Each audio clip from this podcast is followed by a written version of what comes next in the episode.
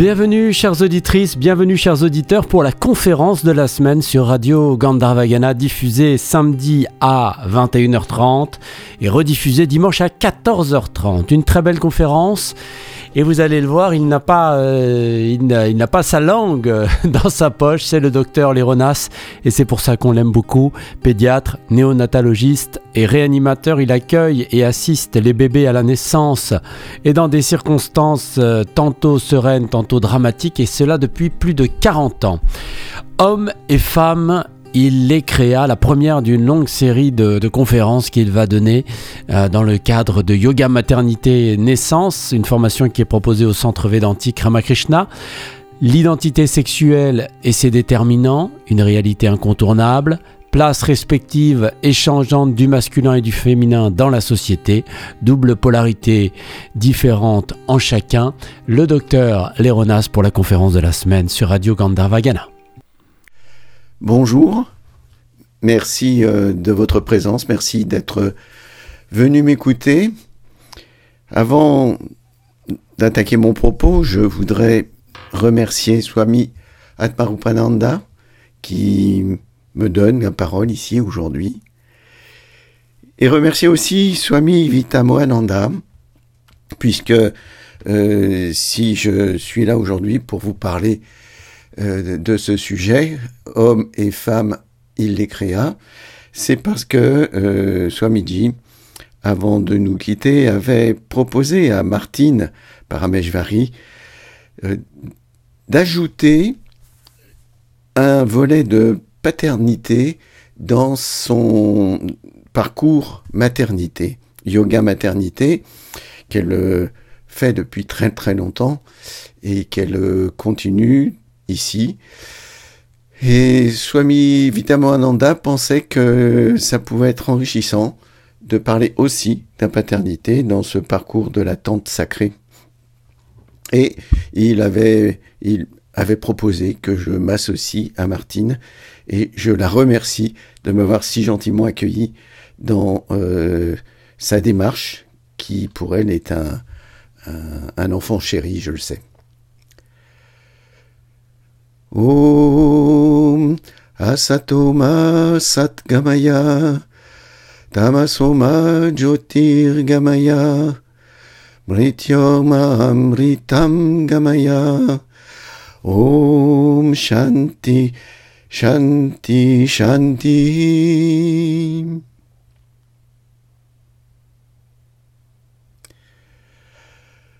Hommes et femmes, il les créa c'est le titre que j'ai proposé pour aborder ce cycle de conférences qui vont nous conduire à une réflexion sur la paternité. Il m'a semblé qu'avant de parler du père, il fallait parler de l'homme, et de l'homme et du masculin de l'homme. Parce que, au commencement, Dieu dit il n'est pas bon que la femme reste seule, et il s'agit de la création de l'homme de l'humain en tant que d'être humain. Et vous avez remarqué que j'ai dit, il n'est pas bon que la femme reste seule. Pourquoi donc? Parce que c'est pas ça qui est écrit dans la Genèse. Il est écrit, il n'est pas bon que l'homme reste seul.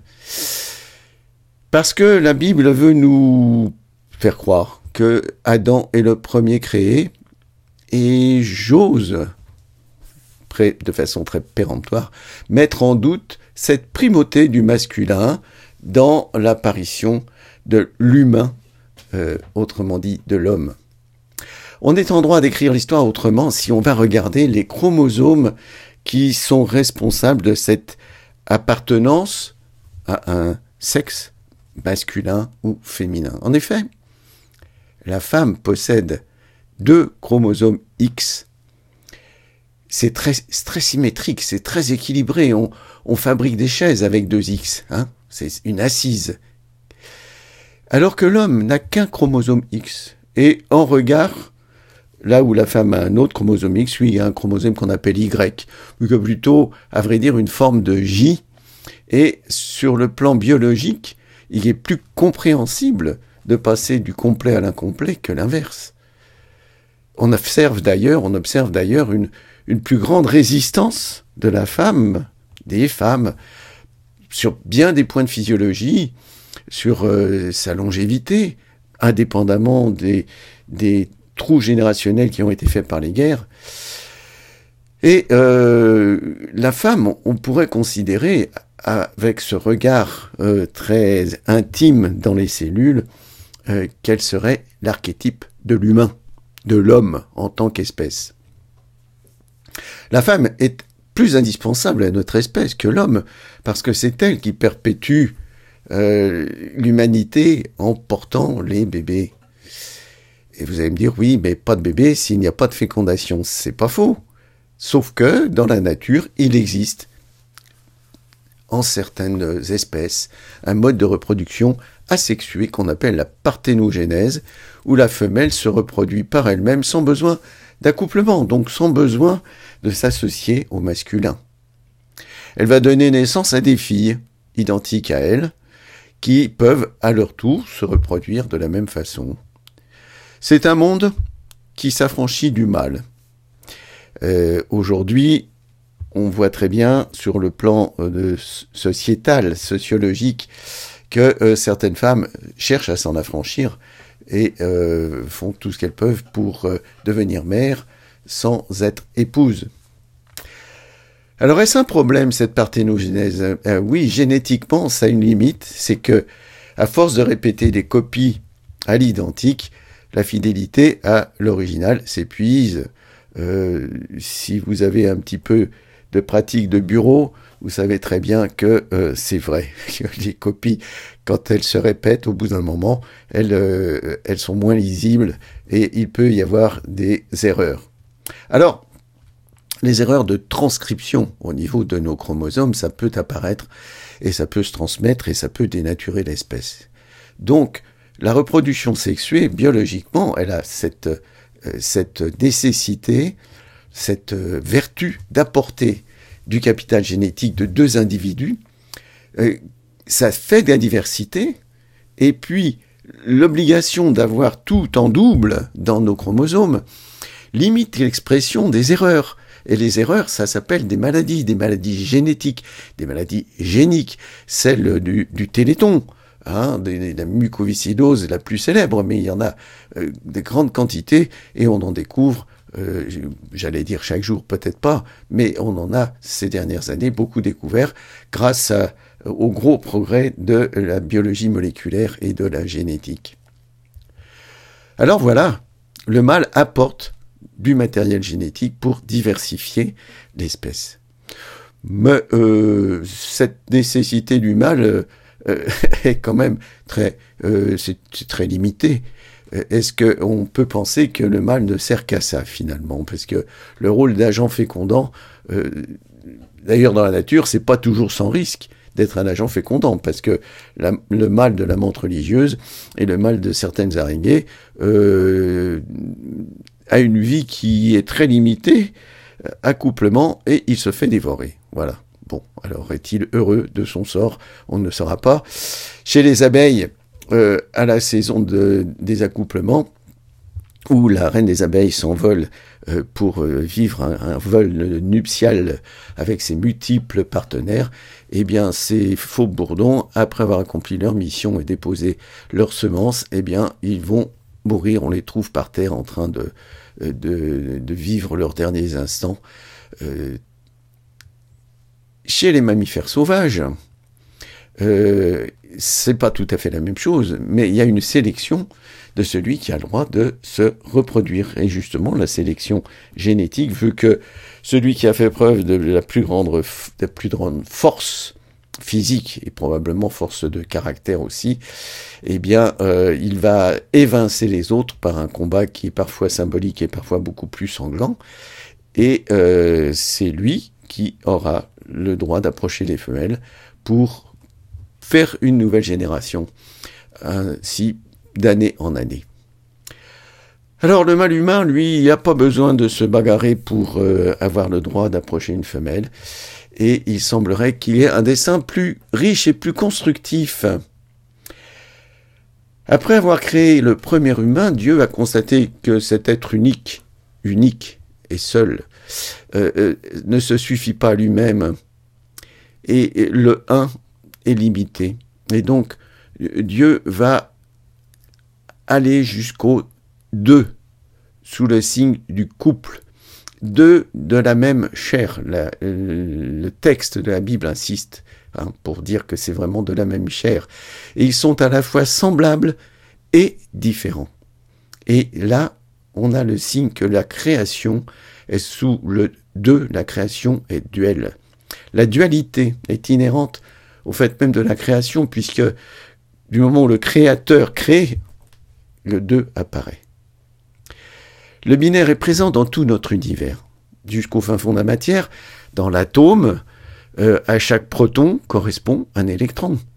Et la matière ne peut exister stable de façon stable et constante que par la présence simultanée, équilibrée, des deux protons et électrons. Et si l'équilibre est rompu, alors on a un élément qui est appelé instable, qui va euh, soit évoluer vers un élément voisin par une, euh, perte euh, d'une de ses particules, soit essayer d'en capter, au contraire, pour devenir plus stable, ou alors il y a autodestruction dans les éléments les, les plus terriblement instables. Dans la circulation du courant électrique, euh, deux pôles sont nécessaires. Quand on fait une installation électrique, il y a besoin des deux pôles différents pour obtenir l'effet qu'on veut. Hein, il nous faudra un positif et un négatif, aussi bien pour obtenir de la chaleur que de la lumière. Et obtenir deux pôles identiques n'obtient aucun résultat autre que parfois une étincelle euh, violente. Dans l'être humain, dans la biologie, eh bien, il y a aussi deux polarités. Et ces deux polarités s'appellent sexe en biologie. Et ces deux polarités peuvent être source de création si le courant passe. Cette circulation d'énergie, d'ailleurs, est représentée euh, dans les divinités euh, orientales, dans le bouddhisme ou l'hindouisme. Hein, les divinités présentées en union euh, intime en union sexuelle montre que les deux pôles sont nécessaires pour que l'énergie soit créatrice. Alors, l'identité sexuelle, euh, c'est une réalité incontournable. On peut, aujourd'hui, on est dans une période de trouble où l'on essaye de faire croire que euh, tout peut changer.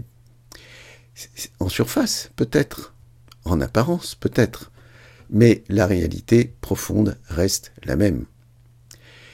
L'identité génétique, on l'acquiert dès la conception. Au moment où les cellules parentales des gamètes se rencontrent et fusionnent, à ce moment apparaît un être qui n'a jamais été auparavant, qui ne sera plus jamais après, il est unique.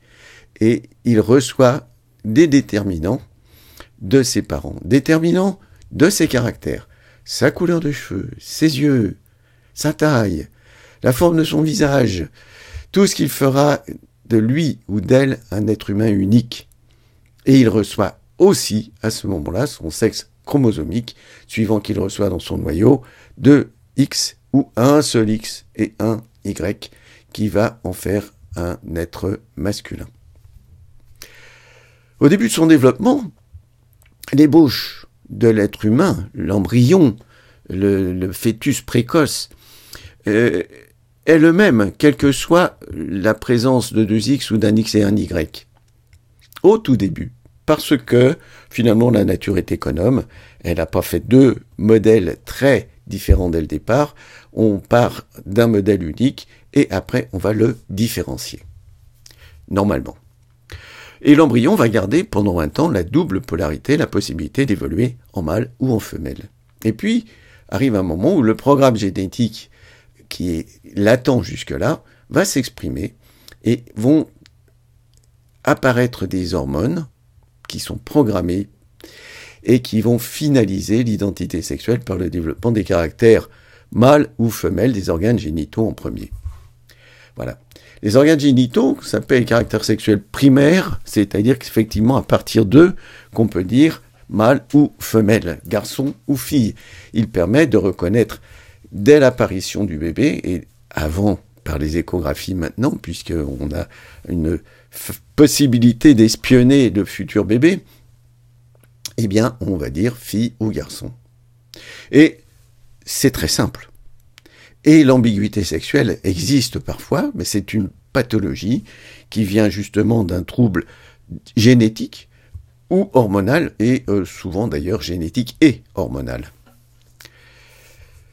Le petit enfant euh, exprime peu euh, son identité sexuelle.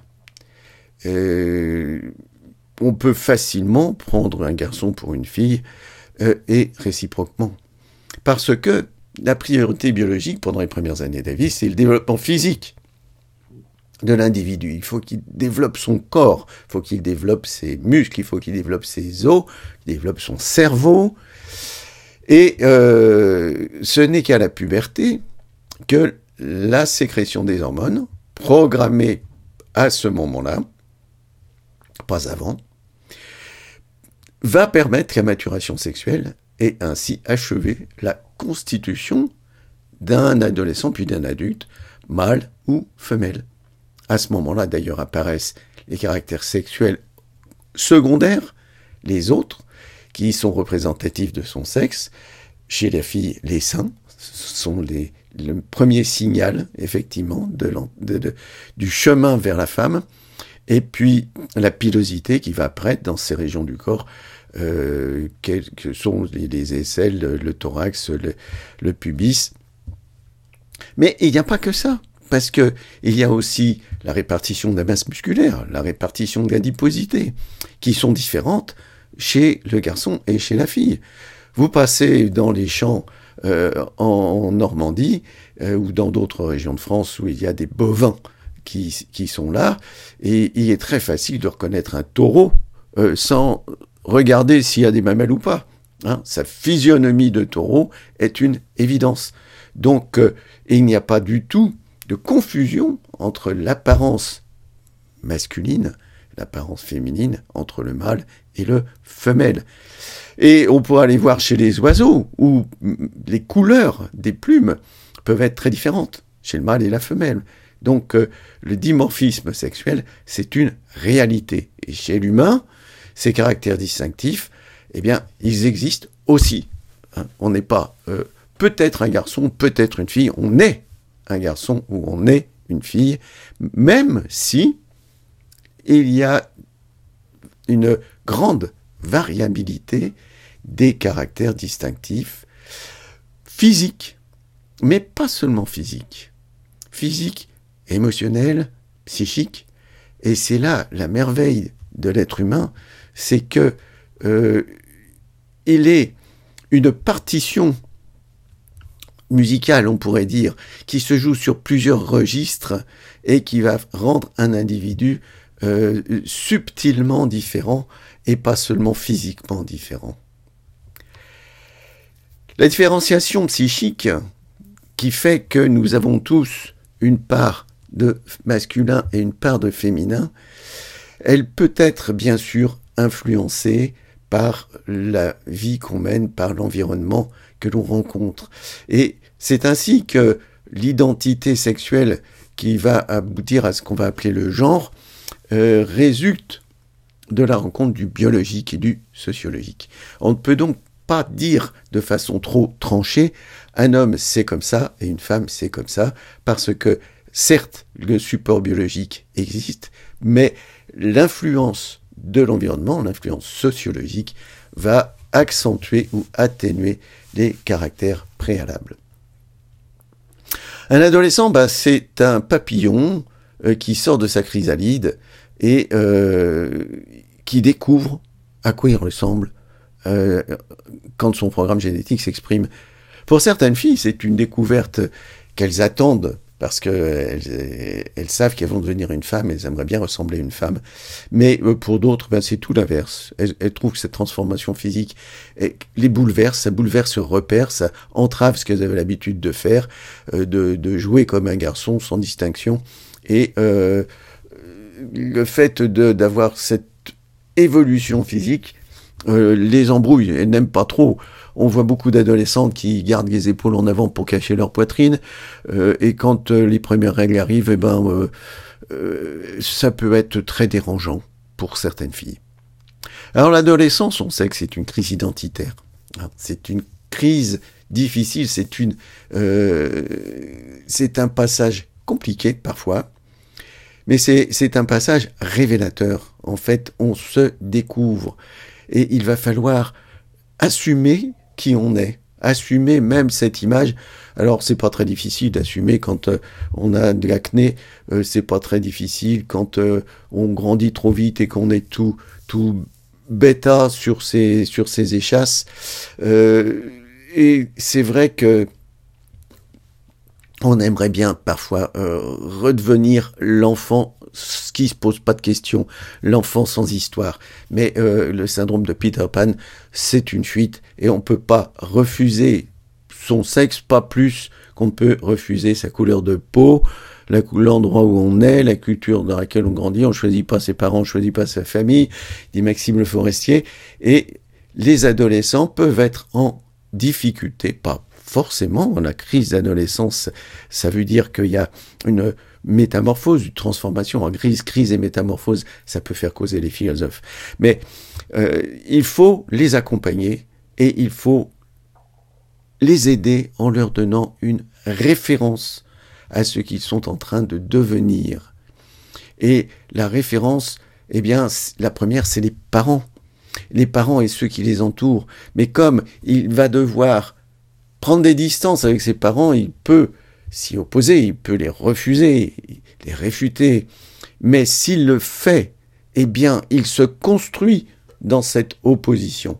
Et l'important, c'est de, pour les parents et pour tous les pédagogues qui entourent les adolescents, c'est de rester eux-mêmes sans transiger, sans fausser leur identité, euh, soi-disant pour aider les jeunes, ça les aide pas qu'on soit faux. Ils ont besoin que le dialogue reste ouvert, mais vrai. Plus personne aujourd'hui n'oserait dire faible femme, parce que les féministes nous tordraient le cou. Et pourtant, naturellement, la femme a une masse musculaire qui est moindre que celle de l'homme. Bon, en contrepartie, elle a une bien meilleure endurance la plupart du temps. La femme est soumise à une variation hormonale cyclique donc la femme est naturellement influencée dans son comportement, et c'est ce qui explique qu'il y ait euh, beaucoup de dires sur les changements des femmes à cause de ce caractère cyclique de la féminité. Fragilité émotionnelle, plus grande sensibilité, meilleure intuition, ça c'est des qualités, des grandes qualités qui sont particulièrement féminines mais qui n'appartiennent pas qu'aux femmes. Parce que le masculin peut aussi avoir sa part de féminin. Alors dans la Bible, le Dieu est masculin. Dieu le Père. Et ça a vraisemblablement été une image très forte, très influente de toute notre civilisation, toute notre culture, tout notre héritage du judaïsme et du christianisme. Cette image très forte de Dieu le Père qui est puissant, qui est dominant et euh, qui va être à l'origine du patriarcat. Hein. Patriarcat, c'est la tradition du Père avec quand même des contradictions, parce que dans la, dans la Bible, on entend souvent parler du Dieu d'amour, le Dieu d'amour, il est, fâché après ses, adorateurs indisciplinés. Et les adorateurs indisciplinés, ils sont toujours coupables. Oui, bien sûr. Oh là là, que ce qu'on est mauvais. Punis-nous, punis-nous, Dieu. On t'a, on t'a, on, oublie nos manquements. Voilà. Et puis dans la Bible, en plus du Dieu le Père, eh bien, les acteurs principaux sont majoritairement des hommes. Hein.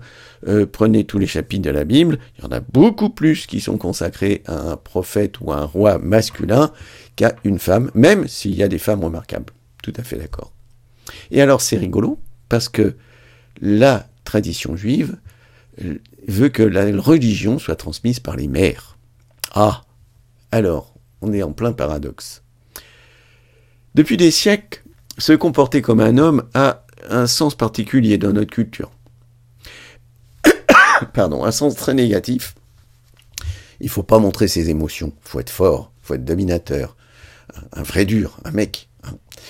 La virilité, comprise comme l'expression des hormones mâles, a été trop vantée, promue à l'extrême sous l'image du guerrier ou du super-héros qui avait peut-être ses justifications à certaines époques.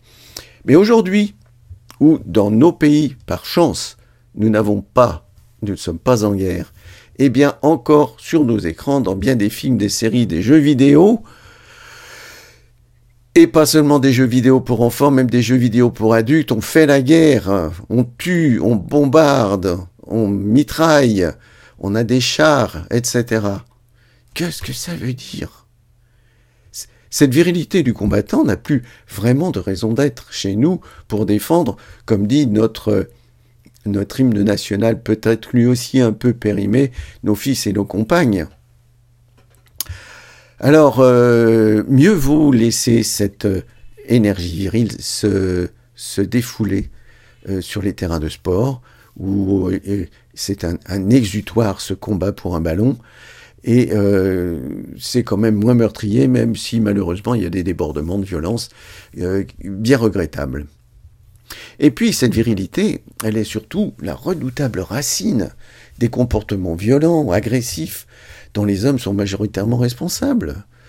Les viols, les meurtres, les agressions physiques, les agressions routières sont principalement dus aux hommes.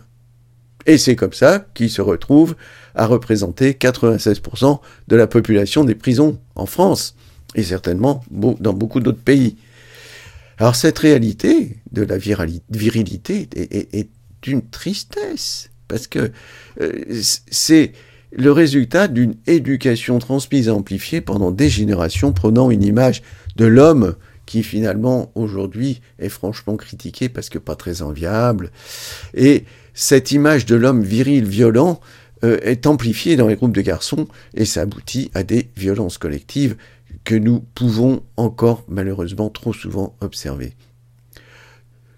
En juillet dernier, il y a eu un grand mouvement euh, de, comment, de violence des jeunes. toutes les nuits, ils sont allés casser, casser, casser, brûler. Et il y avait combien de filles là-dedans?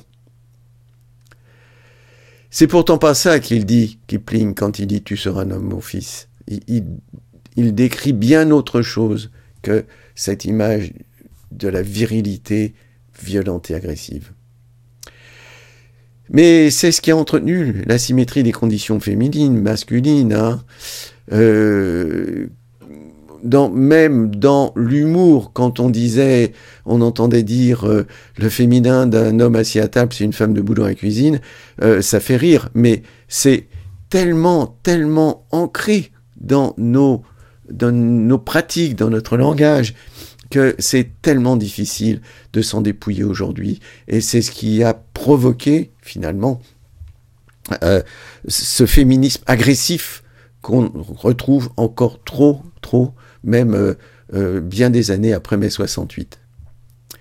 Alors, la place respective du masculin et du féminin dans une société est changeante selon l'époque, la culture, les traditions.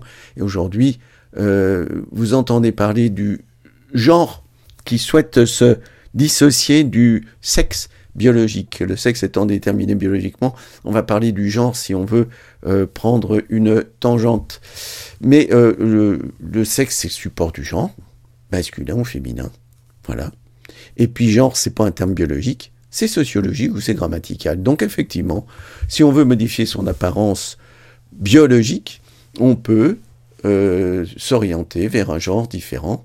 Et malheureusement, aujourd'hui, on voit beaucoup de jeunes un peu partout dans le monde qui sont victimes d'une très mauvaise influence des réseaux sociaux et qui vont se mutiler en refusant à l'adolescence d'être ce qu'ils sont prévus d'être au lieu d'être dans l'acceptation et ils sont certainement sous très mauvaise influence et pas correctement euh, il, manque de repères pour euh, s'accepter tels qu'ils sont. Alors, il y a une double polarité en chacun de nous. Euh, j'aime parler de Ardhan Arieshvara qui est cette divinité hindoue qui est, moitié homme, moitié femme, moitié Shiva, moitié Parvati. Et euh, c'est une réalité. L'humanité est un éventail de personnes qui ont plus ou moins de l'un ou l'autre pôle, de l'une ou l'autre influence. Il y a des hommes très féminins et il y a des femmes très masculines. En Orient, on parle de yin et du yang, et il y a toujours un peu de yin dans le yang et un peu de yang dans le yin. Certains hommes sont naturellement très doux, très sensibles, pour plus intéressés peut-être vers les arts, la peinture, la musique, que euh, vers un terrain de rugby. Eh bien oui, c'est vrai, et c'est quand même des hommes. Le féminin de l'homme reprend doucement sa place aujourd'hui. On lui donne à l'homme le droit d'exprimer ses émotions, l'homme a le droit de pleurer. Hein. On découvre qu'accepter son côté féminin ne rend pas moins homme et qu'au contraire, il enrichit l'homme. C'est une mutation sociologique qui est plus ou moins facile suivant ce qu'on a reçu comme éducation, suivant les valeurs qui sont entretenues et développées dans la famille ou dans le groupe auquel on appartient. Ça touche l'intimité de la personne. Et euh, la médiatisation euh, du féminin de l'homme, ça donne une image très déformée. C'est très, très euh, qui perd de sa, de sa saveur, qui perd de sa valeur. Il y a toujours existé des femmes qui s'appellent qu'on appelait des garçons manqués, qui affichaient des comportements plutôt masculins, tout en restant authentiquement des femmes. Dans la société, aujourd'hui, masculin et féminin sont complètement reconfigurés. Depuis deux générations environ, euh, les femmes ont accès à tous les domaines de la vie professionnelle et publique. Et souvent, elles occupent la place avec euh, brio, euh, parfois mieux que les hommes. Mais c'est quand même un bouleversement. Comment mon grand-père aurait accepté que le médecin qui vient le voir est une femme? Soit une femme. Comment aurait-il accepté de monter dans, un bus ou un train conduit par une femme? Ça, alors, Il aurait trouvé ça extrêmement étrange. Et élire un député, un ministre, pas les ministres on les lit pas, mais un président de la République qui serait une femme, c'était inconcevable. Aujourd'hui, on regarde autour de nous, les femmes sont partout, dans la vie professionnelle, dans la vie sociale, et c'est très bien. Et c'est très normal. On a bloqué cet euh, accès aux, diverses fonctions pendant des années sous des prétextes qui n'étaient pas bons. Mais dans le milieu professionnel, être commandé par une femme n'est pas toujours bien accepté par les hommes, même des hommes jeunes, même des hommes qui n'ont pas subi cette euh, culture euh, patriarcale et de la virilité et ils vont se comporter de quelle façon? Eh bien, s'ils peuvent pas être chefs, eh bien, ils vont essayer d'attirer euh, les, bontés de la chef, hein, essayer de reprendre le contrôle d'une autre façon euh, par la séduction. Et puis, si la séduction ne prend pas et s'ils prennent, comme on dit, un, râteau, alors euh, ils vont utiliser des jolis qualificatifs vis-à-vis -vis de leur chef femme. C'est triste. Ainsi, dans notre monde, ce que les hommes considéraient comme leur domaine, eh ben, c'est rétréci.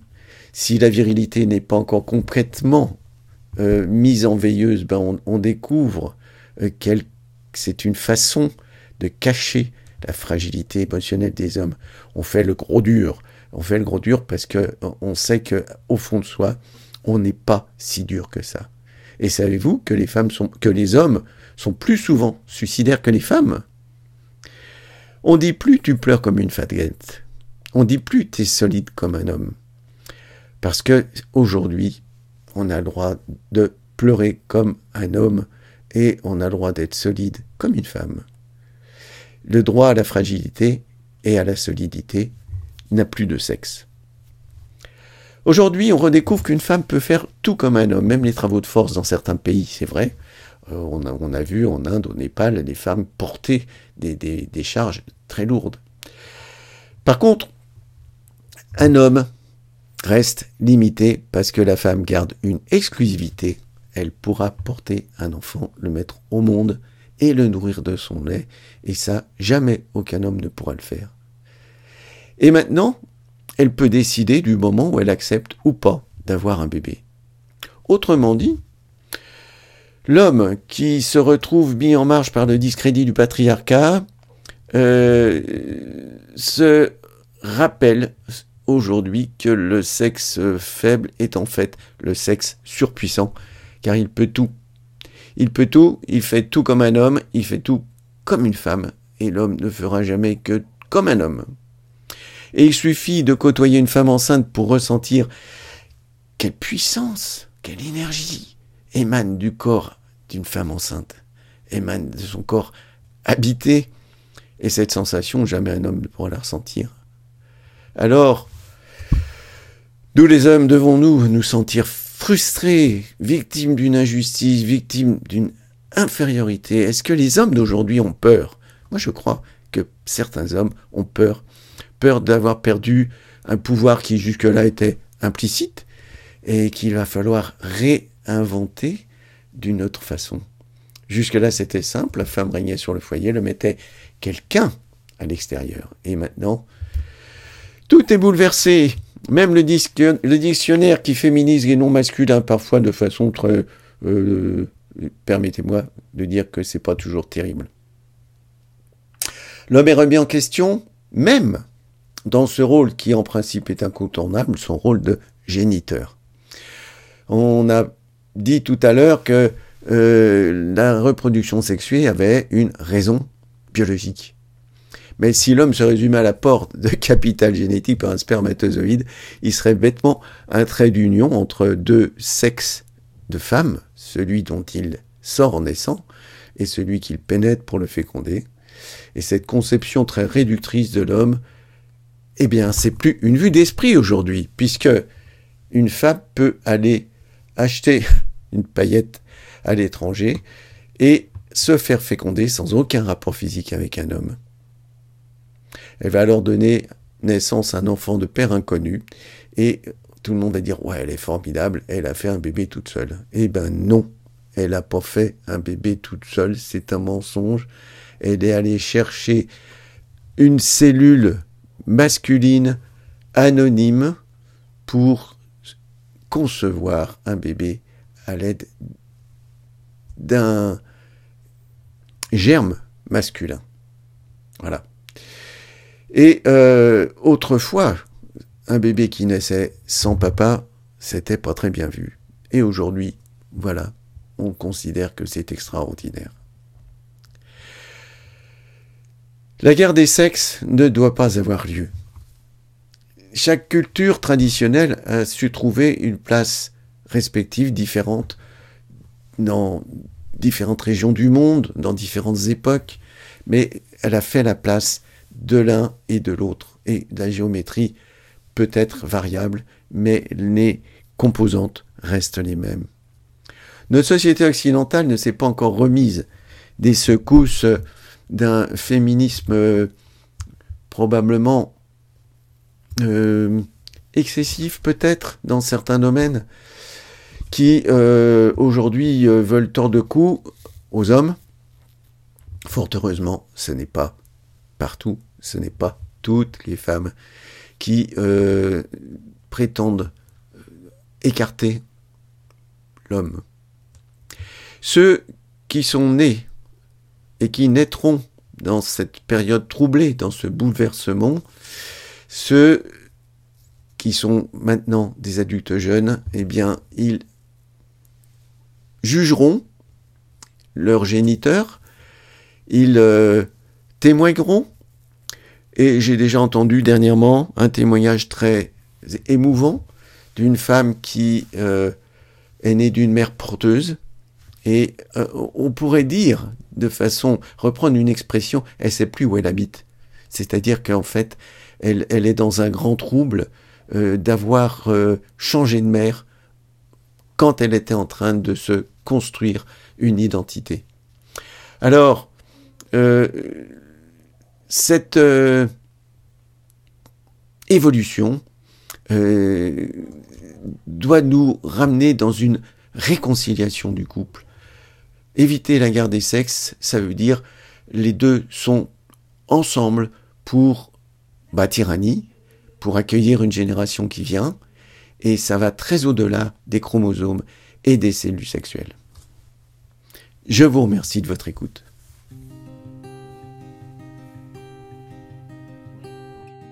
Hommes et femmes, il les créa, la conférence de la semaine du docteur Léronas que vous pouvez retrouver en podcast sur notre site rggweb.fr. Voilà, chères auditrices, chers auditeurs, je vous souhaite un très bon week-end sur l'antenne de, de Radio Gandharvagana. Pardonnez-moi, on se retrouvera à chaque heure pour les podcasts euh, de la semaine qui sont rediffusés. 5h30, 10h et 19h, vous pouvez euh, retrouver RGG Yoga pour pratiquer avec moi et cela quotidiennement sur notre antenne. Je vous souhaite ce qu'il y a de mieux pour votre croissance spirituelle à l'écoute de radio Gandharvagana.